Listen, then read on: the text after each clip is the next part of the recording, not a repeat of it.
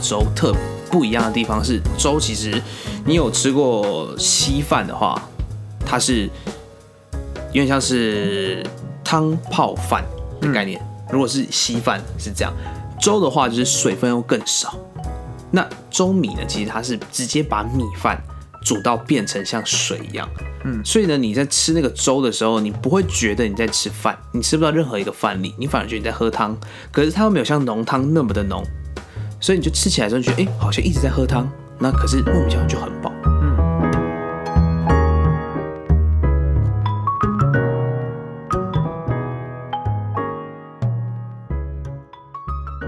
欧洲海滩进去的入口，呃，它有两个入口，一个是在就忘记是哪一边了，忘记是东边还是西边。总之呢，有一个景点是一台坦克车，好像搁浅在沙滩，还是被报废在沙滩上。然后就经过就是风吹日晒雨淋，那台坦克车只像最上面的炮口跟上面的一点点那个那叫什么？炮台就是对，就是那个炮塔炮塔会转会转的那个部分，嗯就是它的头啦，那个坦克车的头塔然后跟炮管是在沙滩上，其他的部分是在沙滩底下的。嗯那个是在海滩的有一侧。然后那时候我们进去的时候，其实是从另外一侧进去的。一进去看到那海滩太美，就在那边玩水，根本不知道那边有一个一个这样这么漂亮的 IG 打卡景点。因为其实大家去欧洲海滩，其实都是最主要都是拍那个照了没。有在那边跟你猛拉。对，结果我们那边猛拉猛的很开心。对，其实，但是其实那个金门海滩蛮多这种废弃的军事用品。对，其实最最多就是最壮观的是是在那个西北边，就是比较靠近我们的上一集讲的那个北山那里，就是包括在北山播音墙那附近，对，然后那边有很大的内陆湖，也不是对内湖，我觉得应该就是他他故意刻意刻意挖出来那个淡水湖，对，叫慈湖嘛。对然后那边你就你你就走的时候，你就到那个一个地方叫慈湖的堤防嘛。还有磁体。对，然后呢，他就是把那个淡水湖跟咸水河应该是隔开的地方。对，然后那个外面的沙滩就有一好几台也是一样报废坦克。嗯，然后呢，就是包括在更前面还有很多就是插在地上的、插在海滩上的木头。嗯，对，那就其实其实你在金门海滩上最容易看到就是这样的东西。我觉得一个就是那种很多插在木插在那个地上的那个斜的那个桩，对，那个是木头吗？还是铁的？应该都有，就是刚开始你也不知道是什么，然后还有另还有另外就是刚刚像你说的那种废弃的那种，坦克。对，那其实那些插在地上那些桩叫做反登陆，反对，就是反登陆，反登陆就它哥它是一个反登陆的公式，就是好像是就是比如说你那个涨潮的时候，那些大部分会埋在水里面，然后敌人的船，因为敌人肯定是涨潮开船来，没有不可能退潮开船来，所以涨潮开船来的时候，他他可能船会被卡住，或者他一跳下来就会刺到那些尖尖的东西，嗯，然后呢，他可能就被困，第一个他被困在沙滩上，他没办法往前推进，嗯，然后呢，再就是退潮之后，他就他就整个船什么被卡在那些木头中间，或者那些反登陆桩中间，然后就回不去，就会就可以在海滩上被驻军歼灭。对。那其实金门的很多沙滩都可以看到这样的景观啦。嗯，那我们应该有提到那个呃陈清景洋楼是军中乐园的拍摄景点嘛？嗯，那其实还有另外一个景点是真正军，就是好像真的是搭来搭景为了军中乐园拍摄的嘛，对叫做阳仔老街。对，那它是有点像是呃，依照当时的城镇街景去搭出来的一条一条街道，还是那是原本就有的？它应该是原本就有街，可是它特别，因为它那个街上有很多店嘛，对它那些店好像里面内装原本值已经可能就是就是改变差不多，但它有些就是商店还是特别就是在回复当时候的那个样貌。嗯，对，就是它它好像是融合的啦，就它有一有些有，有些没有些是特别搭的，有些是原本就是对那样子。对，它就可能有一些那种复古理发厅啊，然后饮料店啊，然后小吃部啊，什么都有。那它旁边还有一个地方叫做京东电影院，那电影院也蛮有趣的，它的它的那个字是从右边写到左边，写京东电影院，然后还有一个那个国民党会在那边，那那个电影院也是废弃的电影院，大家也可以进去走进去里面看，它其实就是一个，其实它做起来比较像一个讲堂啦，倒是说那那个。一个讲堂，然后可能以前在上面搭布幕，然后大家观众坐在下面，一个斜坡往上的概念。那那边其实就蛮适合大家走走看看，然后就是拍一些照啊，然后留下纪念这样子。那因为军中呃，这个电影《军中乐园》其实是在讲一些例如军纪的故事嘛。嗯，那其实今晚还有另外一个电影叫做《特约茶室展示馆》。对，那它就是有点像是我不知道是不是原本特约茶室就在那里，还是他做出一个新的让大家去看。那你进去的时候，它就是一间一间小房间，然后小房间里面就是床，然后应该是说一进去会先到，我记得好像洗手台吧，洗手台，对，就是你要先清洁，嗯，然后旁边有小床，然后旁边洗手台哦，旁你说那个房间里面，对，那个对对那个房间里面是这样子，然后因为你就进去就是类似一个四合院的一个空间，嗯，然后四合院每一边都有一些小房间，那里面小房间就是有不同的军纪会去服务你吧。然后我记得那时候我有看到一个价目表，就是好像是只要是军人，好像是五十块，还是我记得五十块一百块，好像是五十块。听说那时候五十块大概是你每一餐大概一两块嘛。嗯所以呢，你的五十块其实是非常贵的。嗯，那它还有除了军人之外的价格，然后因为其实除了军人之外，价格就假设你是啊，我我想起来了，它有分你的军阶，对啊，因为因为平民是不能对，就是它是分军阶，然后你军就是越高的军阶，你就是越便宜嘛，然后我对，然后就是一路这样越没有啊，越高军阶越贵，越高军阶越贵吗？对是吗？对，为什么？因为它军饷越多啊，哦，对因为因为我记我记忆中的是越高军阶，你就是等于是服役比较久嘛，所以让你优待。没有没有，我记得是越我记得是越高军阶越贵啦。好，反正总之它就是有价格上的差异啦，有有军阶的差异。然后其实我一直到现在，我最想探究一件事情，就是这些军纪到底是不是自愿的，还是被呃，就是就是跟他们讲被逼迫去的。然后其实这个问题我到现在还是没有办法解答，我自己还找不到答案了。我不知道你有没有对这这样的事情有了解？我其实觉得这个问题不是一个问题，为什么？因为你说现在，比如说现在那种地下的那种，这怎么说？就是特种行业，比如说现在从事特种行业的那些工作的，呃，应该说啊，我们这样讲，现在那种因为嫖妓现在在我们国家是违法的嘛，对，所以现在从事地下特种行业的这些，不管是女生啊，还是不管是女性还是男性，你说他们会是自愿的吗？很多时候是他可能社会的那个压迫啊，或者他逼不得已，就是这个东西，不管他是不是自愿，他都是逼不得已的嘛。嗯，然后，当然你说的强迫，我相信你说的强迫是比较接近是那种他们是不是被硬拉去那种国家公权力。对对，但不是不是，他那个是有个说法是，他都是那个可能是女女性的罪犯，然后他可能在那边服役可以减刑啊，或者是有些事就是他等于，因为他他其实还是有一个管理营营营运的那个单位嘛，嗯，然后他们会在台湾招人，嗯，所以那你说这样，这个就就是今天他去应招的人，他去从就是去应征这个工作，应征这个工作，你说他们能会是自愿吗？这当然是就是走投无路什么的，没有办法才去嘛，嗯，对吧？但是你说有强就是强行在街上拉一个人去当那个，当然当然不是，当然当然没有这个状况。可是我不会因为这样说他们不是，我不会因为这样说他们他们是自愿的啦对对对对对，那其实是种种呃客观条件下比较辛苦，或者说社会上的压力了，逼迫他们去的啦。对啊，而且其实这次也是呃，好，我其实这刚好讲到这个关关头，我想要来分享一下金门岛，对我来说其实算是一个蛮沉重的一个地方。说实在的，嗯，因为刚刚我们所说的这些观光景点，某种程度上都是立基于战争。对然后我去了这么多次，然后从一开始觉得很新奇，然后很新鲜，然后到最后一次当完兵之后去，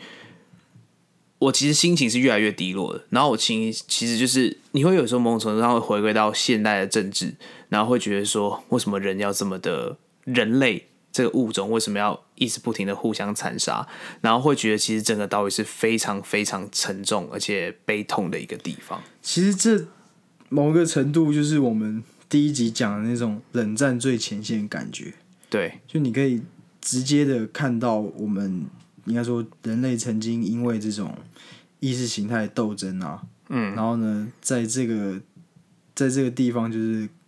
留下了多少那种对抗的遗绪或者对抗的遗遗迹。对，对，因为其实金门镇是一个非常非常特殊的地方，就是现在保存冷战的那种气氛，或是嗯，可以说文，可以说一种文化保存的算是很不错的地方。嗯，像那个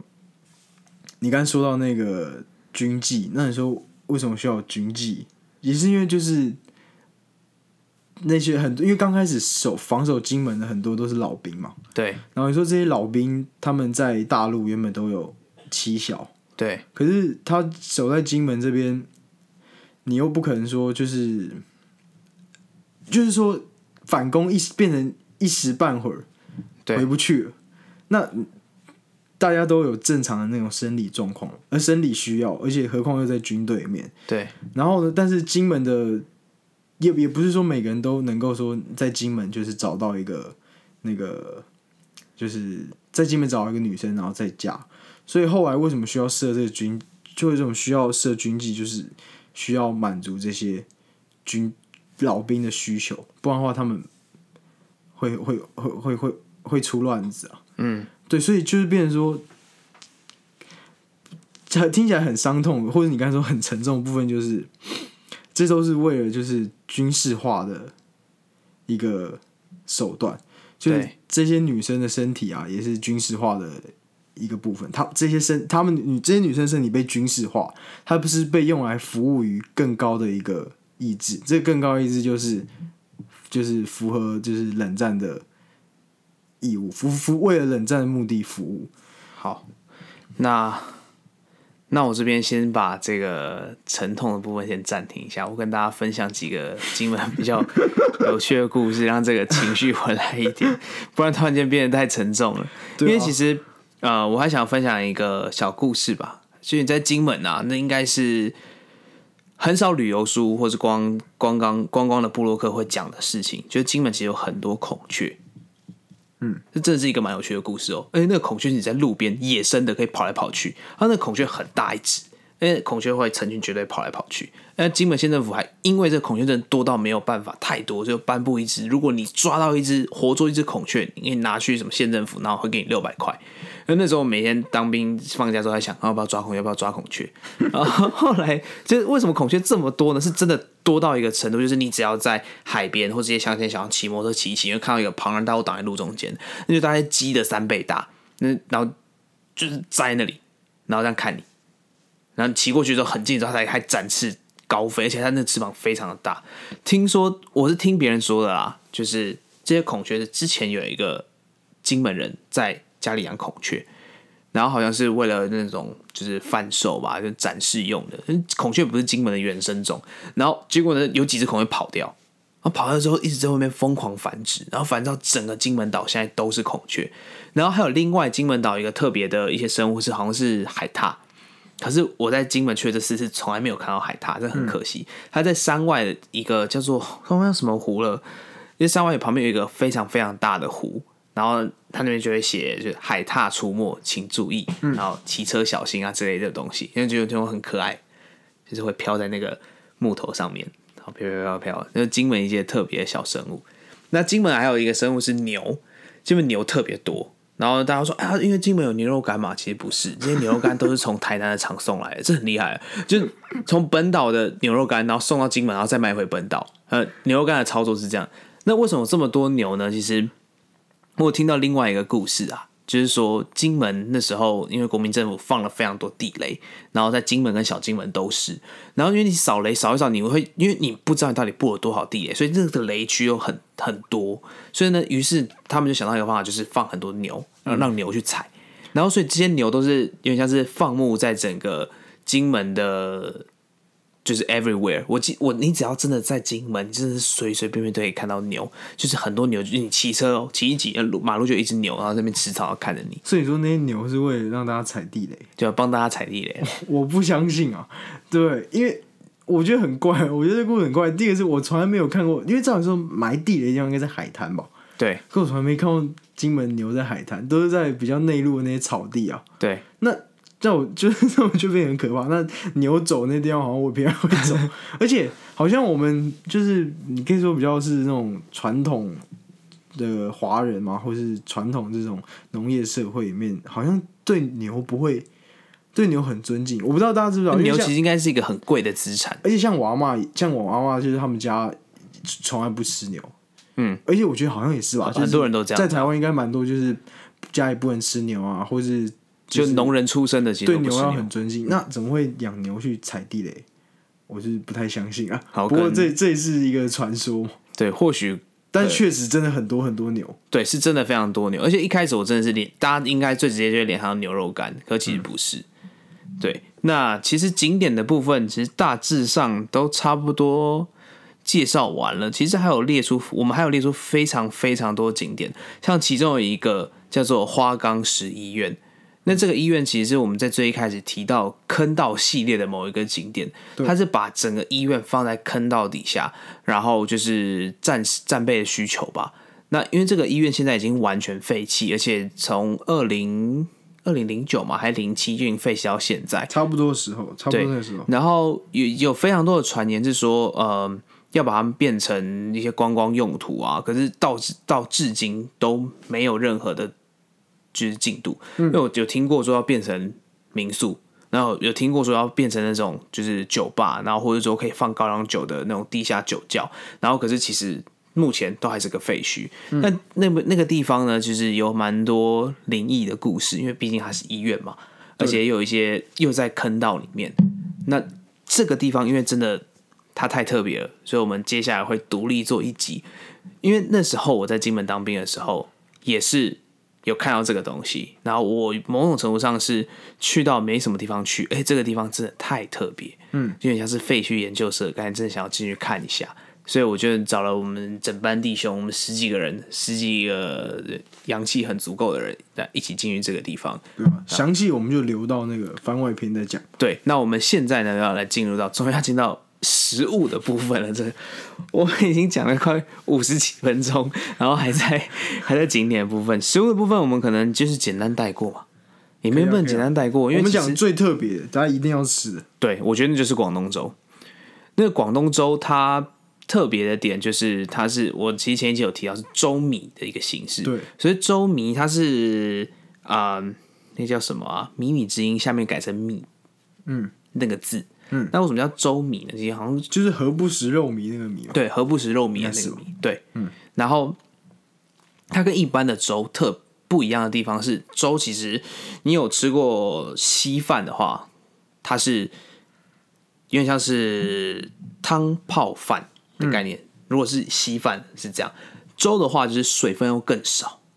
那粥米呢，其实它是直接把米饭煮到变成像水一样。嗯，所以呢，你在吃那个粥的时候，你不会觉得你在吃饭，你吃不到任何一个饭粒，你反而觉得你在喝汤。可是它又没有像浓汤那么的浓，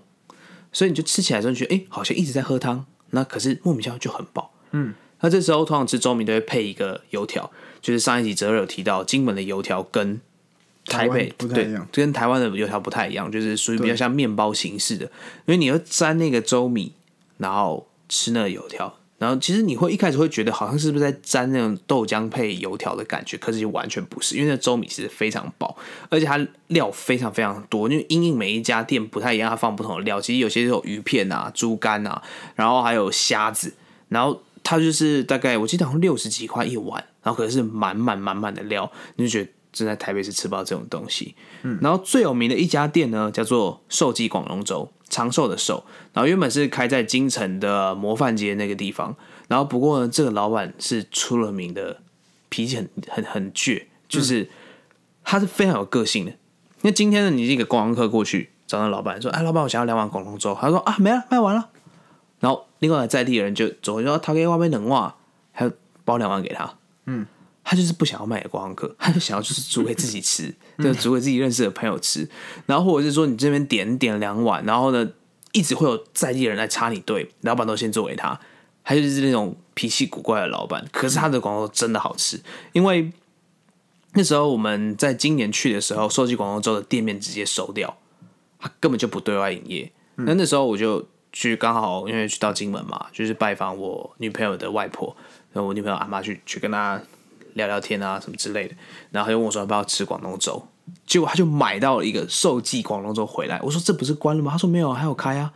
我说开在哪里？他说哦，他家有开，所以他就直接在民宅里面，然后自己开自己煮，然后认识的人就直接去跟他买，类似这样的概念。其实我是真的觉得这是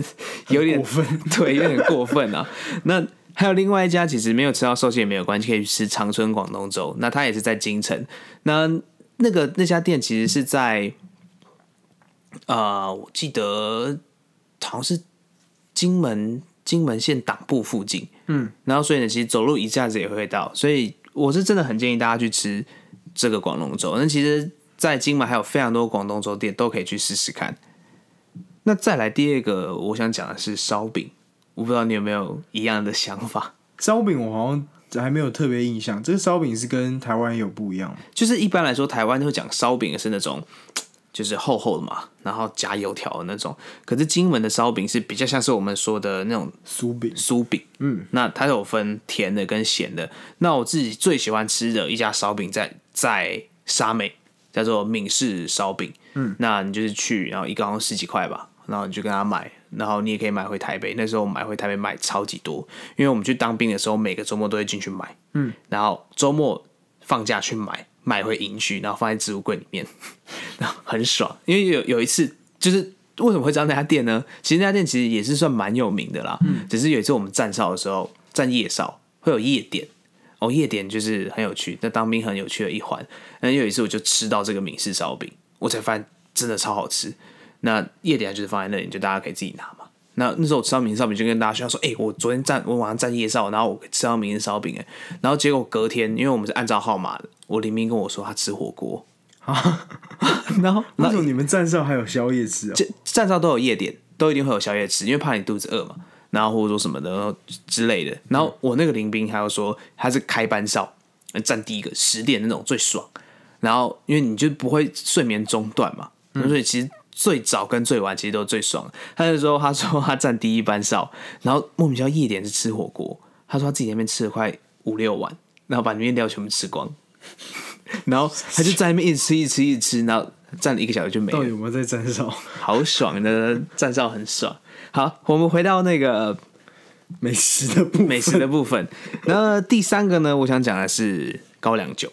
因为高粱酒大家都一定知道嘛，可是，在台湾的超市常看到的高粱酒其实是那种白标的，那它就是酒标是白色的，那其实是流通到呃金门以外的地方，其实都是用白标的。那你到金门当地，你会看到非常非常多酒标的高粱酒。那最最简单的是一个叫白标、跟红标还有黑标的高粱酒，这三个是最基本款。从这三个去慢慢去开展，你就可以发现它有各种多种变化。那很多当地人是说，白标跟红标没有差别，只是红标就本地卖，嗯，那白标是到外地。那我自己是觉得根本就是有差，我喝起来就是不太一样。那当地人说完全喝起来一样，我是觉得红标它稍微偏甜一点，它可能是有不同的那种酵母或者什么不知道，真的可能有一些不同的做法，所以它导致它比较甜。所以我自己觉得，如果你喜欢喝高粱酒，那你想要尝试一些比较不同的口味，你可以买红标的。那再也是黑标，黑标的是所谓呃，在金门有最知名的高粱酒就是战酒黑金龙，嗯，黑金龙战酒，然后还有一个叫什么呃，我又忘了，是一个黑开头的。然后总之呢，黑金龙战酒跟这些有的没的高粱酒，它是被归类为比较高级的高粱酒，它可以就是以有简单一瓶六百 ml 的可以卖到七八千块，跑不掉那种。那不过不过它有，因为它是属于那种比较成年的高粱，有陈高陈高的系列，它可能就放在酒窖放三年以上。那不过它有做一些比较平价款的，那其实黑标某程度就是平价款的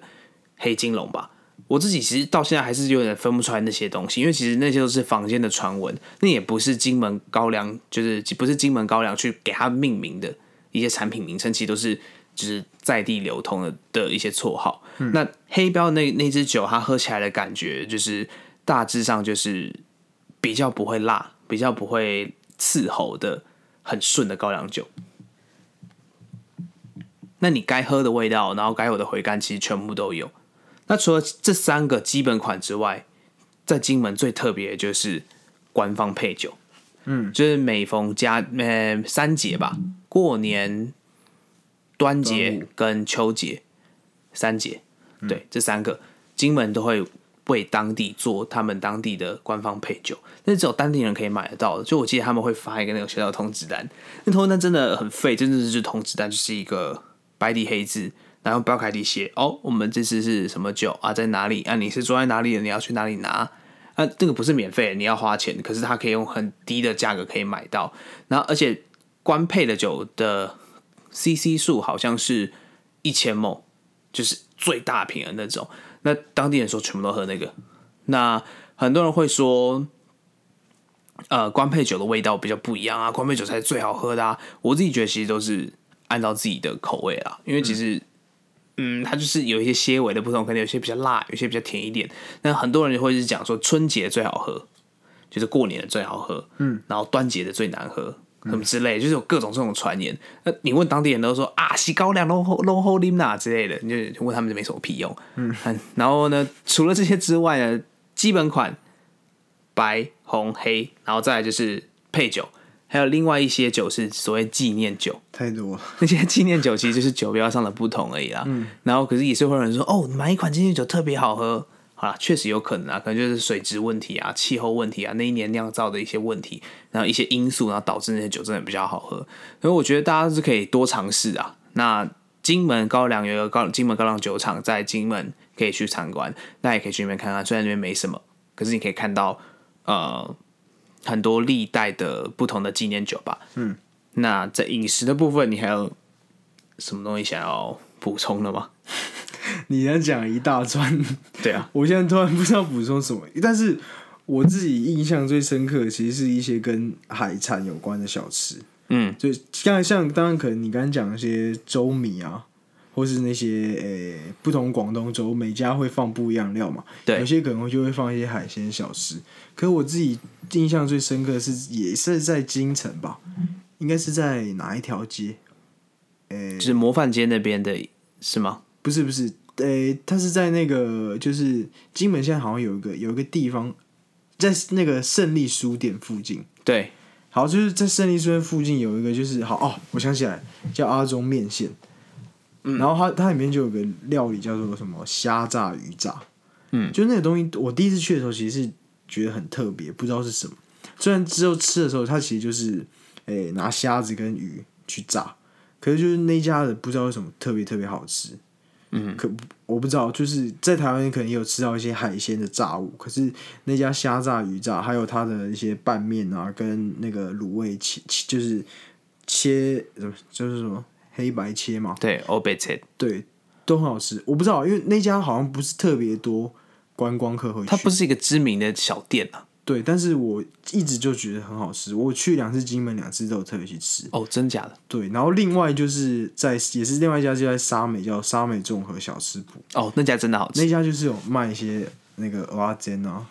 嗯，还有那个馄饨汤。对，就是这两个东西。而且它凌晨三点开。哦，对对对，然后就是，如果你真的玩到很晚，但真的肚子很饿，然后想要吃宵夜，可以去那边。嗯，虽然通常会住在京城啦。对他，他的那个蚵仔煎好像，我不知道是我我不确定是蚵仔煎还是另外一个东西，就是跟台湾不太一样，就是他好像会做的更像一个海鲜煎饼。嗯，蚵仔煎是吧？对对，他就做比较像海鲜煎饼。那因为台湾的蚵仔煎比较像是那种太应该是太白粉，嗯，再加上那些就是菜，就它比较不像是。它不像是一个你可以完全当主食，你可能就要配其他面或饭。可是它那个海鲜煎饼，就他们那个蚵仔煎是真的超大，而且吃的很饱。然后我就觉得那个也很好吃。然后美食部分，我觉得我可能还有一个，我想到一个，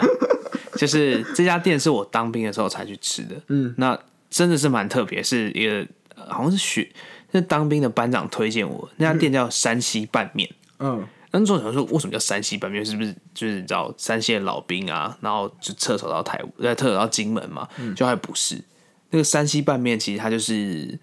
呃，他们应该是自己发明的拌面的酱料，然后配上鸡蛋，嗯，然后你可以因应不同的人数，他会做不同的分量给你。就例如说，你有五个人，他就全部变成一盘超大的拌面要放上来。然后他那边有一个很特别的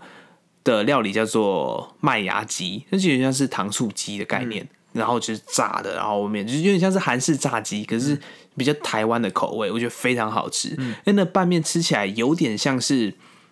呃，不是不是麻酱面，也不是炸酱面，是那种比较像是干面类型的，然后可能有一些醋啊，然后酱油啊这样子的一些。味道，那这叫山西拌面的原因，是因为它在太武山的西边，嗯，所以叫山西拌面。那我记得那是很多老兵的回忆，就是那些学长都说，哦，来这边当兵的当兵人都会去那家吃，我就蛮推荐大家可以去那边。它是做菜的形式，有一些热炒啊，或者是一些大盘菜可以点，其实还蛮不错，蛮适合合家光临的。嗯，那除了这些东西之外，好像再就是牛肉干那些什么的啦。我觉得哦，还有贡糖。对，因为这些东西其实，因为它的店家数非常多嘛，这应该我们就不用特别再介绍，大家可能上网的找一找都比较容易找到。对我自己，我自己可以给大家一些建议，就是贡糖的部分，因为贡糖最最传统叫天王贡糖，那还有另外的叫做圣主贡糖。那其实这些贡糖呢，还有一些叫什么天宫啊，然后什么陈金福啊，一大堆贡糖的这些东西都可以试吃。嗯，那你也不用特别觉得说哪个才是正统，哪一个才是最好的。其实这些都还不错。嗯，你只要就找自己喜欢，对，找自己喜欢的口味。那我自己是最喜欢天王啦，我比较喜欢那种那个花生糖的味道，然后我觉得还蛮好吃的，而且它整个包装比较传统，所以我就觉得买别人送人买这种传统的。那有些人喜欢买圣祖，因为它包装比较时尚，比较设计感，这样这样也可以。那牛肉干的概念其实也是一样，你就全部试试一遍就对了，它都是 for free。嗯，那。这集的部分好像差不多就这样了吧？对，差不多了，确实差不多。我是没有要讲的啦，我还有一些可以讲啦，可是差不多先这样吧。对啊，一一次给大家太多资讯了，大家来不及吸收。好，那我们这集差不多就到这时结束了。好，谢谢大家，谢谢。